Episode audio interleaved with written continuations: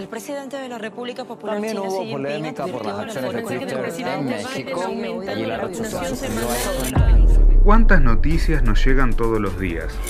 Vivimos invadidos por información, pero detrás de toda esa data siempre hay otra. ¿Qué hay detrás de lo que no nos dicen? Te proponemos repasar las miradas más interesantes detrás de las noticias de la semana. Opiniones en las redes que no vas a ver en los medios. Enredados. Hola, ¿cómo están? Mi nombre es Munir Mousa y les damos la bienvenida a un nuevo podcast de Enredados, para repasar lo que hay detrás de las noticias de la semana y que los medios, lógicamente, no te cuentan. Comenzamos de esta manera. Noticia 1. El presidente de Estados Unidos describió este sábado como genocidio la matanza de un millón y medio de armenios por el Imperio Otomano en 1915. Esta noticia nos dispara dos preguntas. Por un lado, ¿hace falta que Estados Unidos reconozca un genocidio como tal para que el mundo así lo acepte?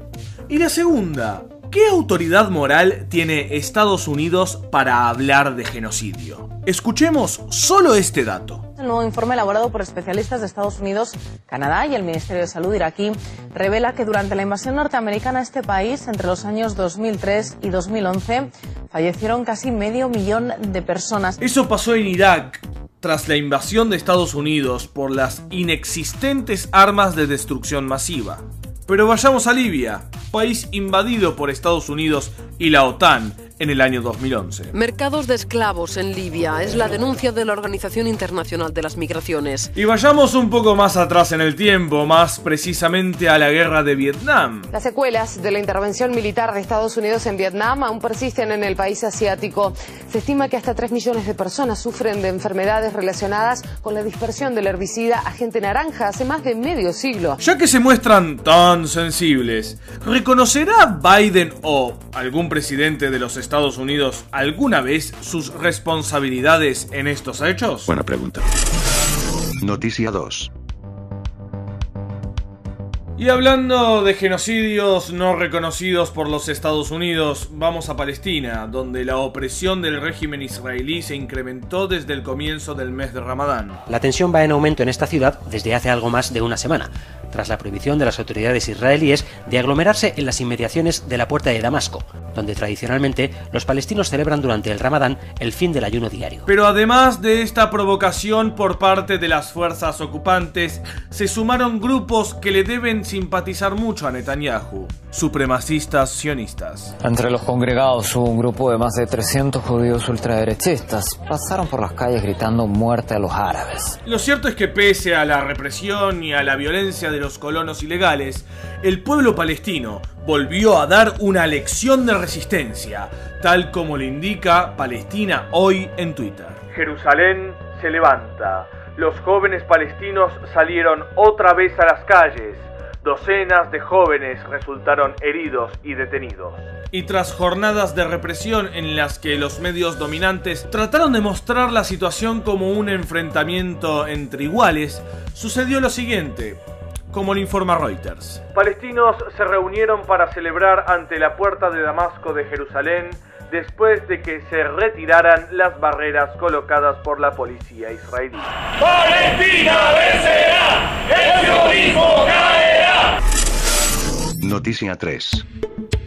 Antes de llegar a la noticia 3, repasemos lo que decía Iván Duque, presidente de Colombia, pocos días atrás. Es urgente que en el caso particular de la República de Venezuela veamos el fin de la dictadura, un llamado a elecciones libres y un gobierno de transición. Así es, mientras Duque sigue ladrando en obediente comportamiento hacia el tío Sam, ¿qué está pasando en su propio país? En Colombia continúa el paro nacional que está exigiendo la derogación de la reforma tributaria del presidente Iván Duque. Durante la jornada de movilizaciones se registraron algunos hechos de violencia en medio de la represión policial, lo que ha dejado como saldo al menos dos muertos y decenas de heridos. Al respecto, La copresidenta de la Comisión de Paz de Colombia, María José Pizarro Rodríguez, denuncia. Es sorprendente la cantidad de denuncias de abuso y violencia policial en Bogotá y Colombia. El paro nacional ha desatado la furia de la represión policial. Y para completar, el usuario Polémicas 1 hace un análisis lapidario. Arde Colombia. Marchas y protestas en las ciudades. Represión por parte del gobierno. Ahora dirá Duque que eso es culpa de Maduro, que la pobreza aumentó en Colombia un 42% por culpa del socialismo venezolano. Esta es una sociedad que está infectada de socialismo. Noticia 4. El escritor y analista político Javier Alexander Roa escribió en Twitter. A pesar del boicoteo de Estados Unidos, Israel y Europa, la Asamblea del Pueblo de Siria convocó a elecciones presidenciales para el próximo 26 de mayo de 2021. Hasta hoy se han postulado 21 candidatos de distintas tendencias políticas y religiosas.